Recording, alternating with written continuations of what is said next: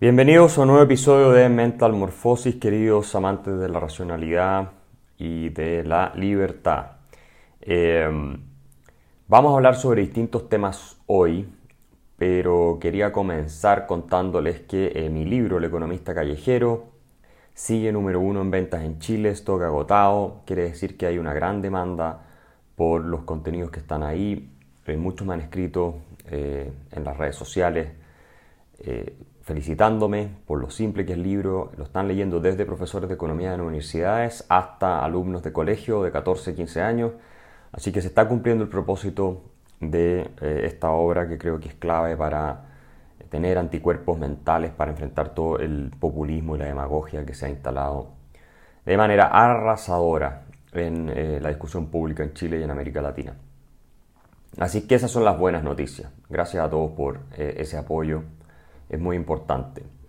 Bueno, eh, quiero comenzar refiriéndome a las novedades de Omicron, de esta variante, que como ustedes saben se llamó Omicron para no utilizar eh, la denominación Xi, XI, que era la que correspondía, porque esto podía ofender al jerarca máximo de China, al dictador Xi Jinping.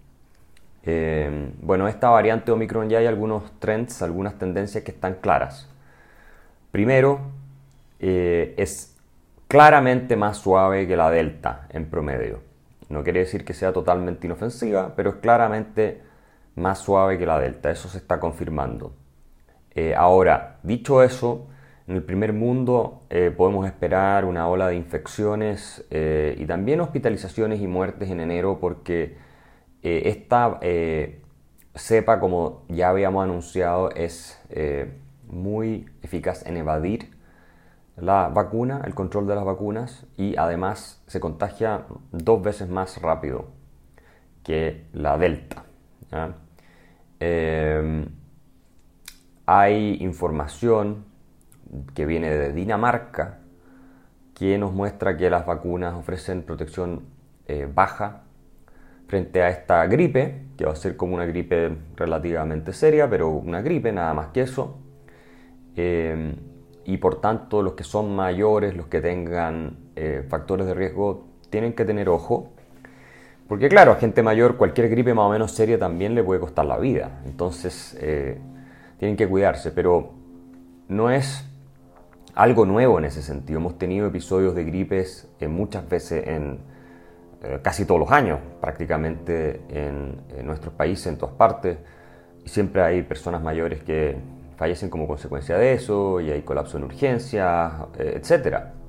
Así que en ese sentido estaríamos entrando a una normalidad. Es bueno que esta variante sea contagiosa desde el punto de vista que va a desplazar completamente la delta, que es más mortal y que es más peligrosa.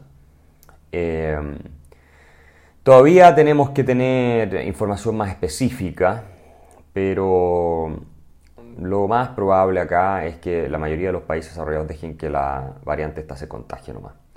Primero porque no es tan grave, eh, segundo porque no tienen cómo frenarla. Si las cuarentenas fueron ya una catástrofe absoluta, esta reconocido no sirvieron para nada. Y mucho menos van a servir con una variante que es más contagiosa que las que hemos tenido hasta ahora. Eh, es posible que haya algunos lockdowns de digamos, fiestas para el año nuevo, que no se pueden hacer cosas masivas, para tratar de mantener el nivel de contagio eh, que no de pics demasiado altos en, poco tiempo. Eh, pero en términos generales esta no va a ser una política similar a lo que se vio antes. Han habido algunos países eh, desquiciados, me parece a mí, como Australia, ahora Austria, pero hay que decir que las cuarentenas no obligan a la gente a no salir a la calle, sino que los dejan excluidos de ir al restaurante y cosas por el estilo, en el caso de Austria incluso a los que están vacunados. Ahora, si es cierto que la vacuna pierde efectividad, entonces todas estas dosis de refuerzo que se están poniendo son relativamente inútiles. Eh, y hay que esperar a que la vacuna se actualice para que tenga algún sentido ponérsela. Eh, lo que está haciendo entonces el gobierno de Chile y otros gobiernos en el mundo de restringir la movilidad de los que no tengan la dosis de refuerzo o los que no están vacunados, no tiene mucho sentido eh, técnico. Es una cuestión eh, que con esta nueva variante ha quedado fuera de juego, obsoleta. Eh, así que ese es un tema que tenemos que eh, considerar. Ahora China, y esto es importante tenerlo presente, ha buscado una política absurda de COVID-0 eh, que es imposible. Y uno se pregunta por qué los chinos, que no son gente tonta, están haciendo esto. Están con una eh, variante que es infinitamente más contagiosa, o varias veces más contagiosa, como la Omicron, intentando que desaparezca ¿ah? el contagio, lo cual es imposible, no se puede, así de simple. Y como consecuencia están cerrando puertos y van a producir varios dolores de cabeza más que se van a sumar a los que ya tenemos en las cadenas de suministro globales entrando al 2022. Con lo cual podemos esperar que eh, tengamos más problemas de inflación de los que hemos tenido hasta ahora en todo el mundo porque evidentemente vamos a tener shock de oferta. Así que hay que prepararse para eso. Em, pero eh, esas son las malas noticias. Vamos a ver cómo termina evolucionando eh, todo este asunto. Ahora, en otras noticias relacionadas al mismo tema, hoy en el diario El Mercurio, día miércoles, eh, que estoy grabando este podcast para haber tenido más información, aparece una noticia que es que están explotando, literalmente dice eso, las salas de urgencia en clínicas chilenas por enfermedades especialmente cardíacas eh, que de pronto eh, se convirtieron en un tsunami y de gente que se está haciendo ver y atender esas enfermedades. Ahora, los médicos entrevistados en el diario dicen que esto se debe a las cuarentenas y a que la gente se volvió sedentaria y hubo una serie de problemas eh, cardíacos y patologías que se volvieron más graves. ¿Se acuerdan ustedes que yo vengo más de un año diciendo que las cuarentenas van a tener una serie de costos eh, gigantescos sobre la salud que es más alto que cualquier beneficio que pudieron haber generado y que era una política absurda? Bueno, ahora lo estamos empezando a ver ya con mucha fuerza, más allá de los problemas de salud mental y todo eso y económicos que hemos visto. Eh, están enfrentando los servicios médicos un colapso de las urgencias producto de este tipo de eh, patologías que en las cuarentenas absurdas y ridículas que se implementaron en Chile, donde no te dejaban ni salir a caminar, obviamente las personas eh, se volvieron mucho más sedentarias, se alimentaron peor, y muchos por miedo no fueron a verse a tiempo problemas cardíacos. Esto no solo ha pasado en Chile, ha pasado en varias partes del mundo. Eh, y eh, otro tipo de problemas relacionados. Hay quienes eh, sostienen que esto tiene también que ver con las vacunas. las Pfizer y las de tecnología mRNA que producen miocarditis y problemas cardíacos. Eso me han contestado a mí en algunos foros tengo que decir que esto es una probabilidad. Yo he investigado este asunto y efectivamente están saliendo informes médicos serios que curiosamente se suprimen o se tratan de eh, esconder. Eh, es increíble lo que estamos llegando a la corrección política, lo que conecta con el tema que vamos a hablar hoy más en profundidad. Eh, y que efectivamente muestran una relación entre estas vacunas de mRNA e inflamaciones cardíacas o incluso infartos. Eh, a mí me parece que es una locura, lo he dicho antes acá, vacunar a niños chicos y a gente muy joven que tiene prácticamente cero riesgo de enfermarse de COVID gravemente y que con las cepas anteriores incluso ni siquiera eran agentes de transmisión de COVID eh, de manera importante, que es el caso de los niños en los colegios. Más aún ahora que viene la Omicron, decirle a niños pequeños o a gente joven que no va a tener prácticamente ningún riesgo de eh, esta cepa, por lo que se ve hasta ahora, que se vacunen es eh, completamente desquiciado y me parece a mí que los padres eh, deberán salir a protestar estas cosas y, y, cuidar más a sus hijos porque el riesgo que tienen de la vacuna es más alto que el que tienen del virus en sí.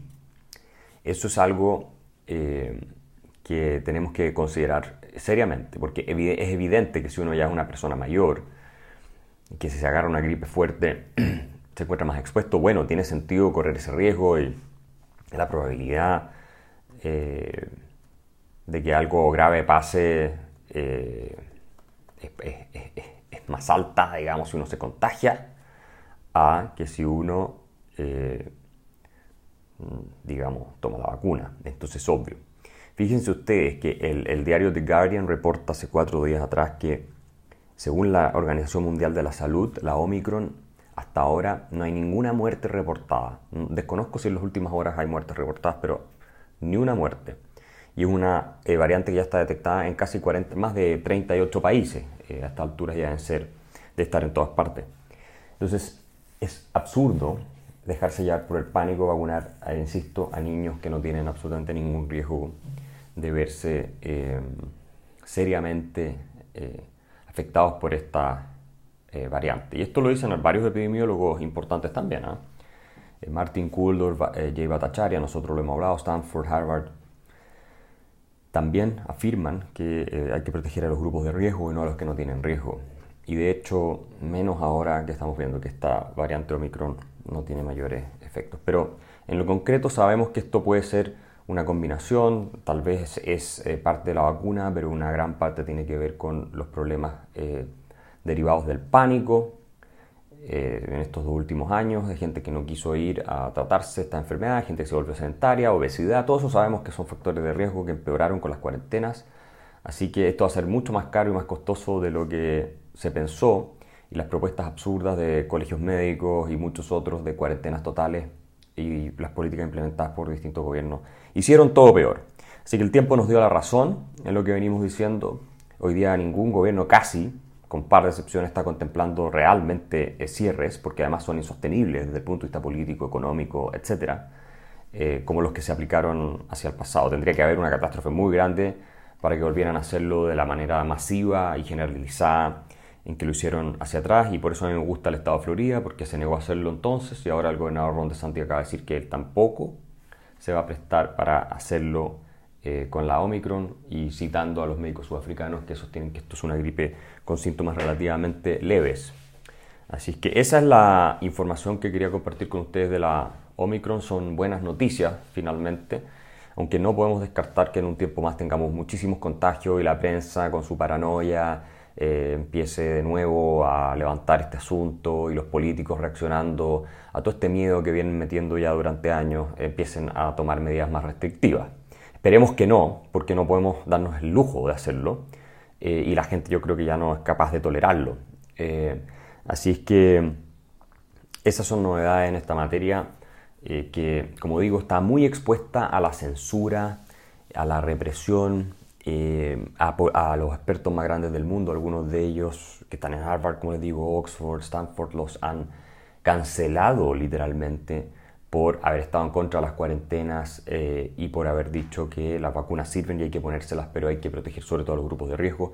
Es una cosa impresionante. Estamos hablando de parte de los expertos más importantes del mundo. No son gente de derecha, muchos son de centro izquierda, pero cancelados por no ajustarse a la retórica del pánico y del terror impuesta desde gobiernos, organizaciones internacionales, en muchos casos, e incluso eh, desde eh, supuestos científicos que están eh, discutiendo estos temas. Entonces, eh, hasta premios Nobel como eh, Michael Levitt en Harvard, en Stanford, perdón, que es premio Nobel de Química, pero es un biofísico, digamos, experto en todo lo que es el, sistema de operación o cómo funcionan los organismos complejos.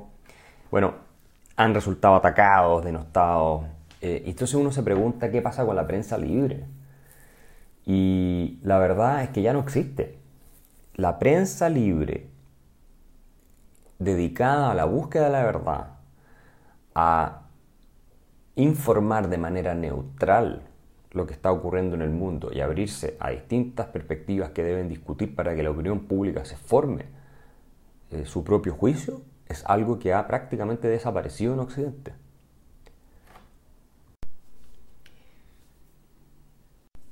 Y eso tiene que ver, por supuesto, con el hecho de que la prensa se ha izquierdizado, eh, en todas partes. Es decir, hoy en día tenemos, eh, no con pocas excepciones, estas eh, plataformas para discusión, información objetiva y neutral, sino que activismo. Activismo que ha abrazado agendas ideológicas de una cierta naturaleza eh, y que tienen que ver con todo este, muchas veces, posmodernismo, lucha de clase, y un conjunto de cuestiones que son bastante tóxicas. Y esto es algo que no es nuevo. Fíjense ustedes que un estudio publicado en el Quarterly Journal of Economics ya el año 2005 en Estados Unidos eh, concluía sobre la prensa norteamericana que tenía un fuerte sesgo hacia la izquierda. Esas son palabras textuales de ese estudio. Y decía que todos los medios de comunicación, excepto el informe especial de Fox News y el Washington Times, estaban a la izquierda de los miembros promedios del Congreso. Eh, el New York Times, CBC, Evening News estaban más cerca del demócrata promedio en el Congreso que del centro. Entonces son medios que están claramente cargados a la izquierda. Eh, los autores, eh, que son Tim Groskol de la UCLA, University of California, Los Angeles, y Jeffrey Milio eh, de la Universidad de Missouri, ellos midieron la cantidad de veces y la forma en que los periodistas citaban centros de estudio y grupos dedicados a políticas públicas comparándolo con las veces que los miembros del Congreso citaban los mismos grupos. Y todos estos grupos obviamente tienen un sello ideológico fácilmente identificable. Si uno en Estados Unidos cita el Cato Institute, sabe que son pro-mercado, que son más cercanos al libertarianismo. Si uno cita Brookings Institute, sabe que son más, más demócratas o más hacia la centro-izquierda, etc. Entonces los autores eh, tomaron esto como punto de referencia y concluyeron eh, que es muy difícil que las noticias reporten con objetividad porque, y esto lo cito textual, dicen, los periodistas pueden tener eh, sistemáticamente el gusto de inclinar sus historias hacia la izquierda. Esto es en Estados Unidos. Y esto coincide con eh, otros estudios eh, que se han hecho en, distintos países y también en Estados Unidos. Por ejemplo, para seguir en el caso de Estados Unidos, pues pasamos a lo demás. diversos estudios muestran que Solo el 7% de los periodistas en Estados Unidos se identificaba como republicanos el año 2014. Esto era menos que la mitad que el año 2002, donde el 18% se identificaba eh, como eh, republicano. Y era un cuarto de lo que era el año 71, eh, donde el 25%, un poco más, se identificaba como republicano. O sea, pasamos en un par de décadas de un cuarto de los periodistas que se identificaba abiertamente como republicano a un 7%. Eh, decir, es un cambio radical en el panorama eh, intelectual o ideológico del periodismo. Eh, el mismo 2014, un 28% se identificaba como demócrata. ¿ok? O sea, estamos hablando que un 7% se identifica como republicano, un 28% como demócrata. Es cuatro veces más se identifica como demócrata. Y un 50,2% se identificaba independiente. Y había un, restante que se identificaba en otras categorías. Ahora, eh, estos independientes, supuestamente, eh, muestra, cuando uno los examina en detalle, que son más bien hacia la izquierda. Aunque no se identifiquen con el Partido Demócrata, sus preferencias en los distintos temas son hacia la izquierda. Eh, otros estudios como The Pew Research, que como ustedes saben es súper famoso ya en Estados Unidos, publicados ya el año 2004, eh, sostenían que por cada periodista conservador en la prensa había cinco de izquierda, o periodista de derecha, pónganle usted el nombre que quieran, había cinco de izquierda. Después el mismo Gross Close em, publicó un libro que se llama eh, The Turn Left, How Liberal Media Bias Distorts the American Mind, eh, que es eh, básicamente se podría traducir como el giro hacia la izquierda, eh, como la prensa liberal, el concepto liberal en Estados Unidos, como ustedes saben, tiene una connotación de izquierda, ¿no? de progresista. como el sesgo progresista ha distorsionado la mente americana. Y en ese libro, entre otros datos, eh, los periodistas de medios... Pueden escuchar la segunda parte de este podcast en mi Patreon, es www.patreon.com slash Axel Kaiser.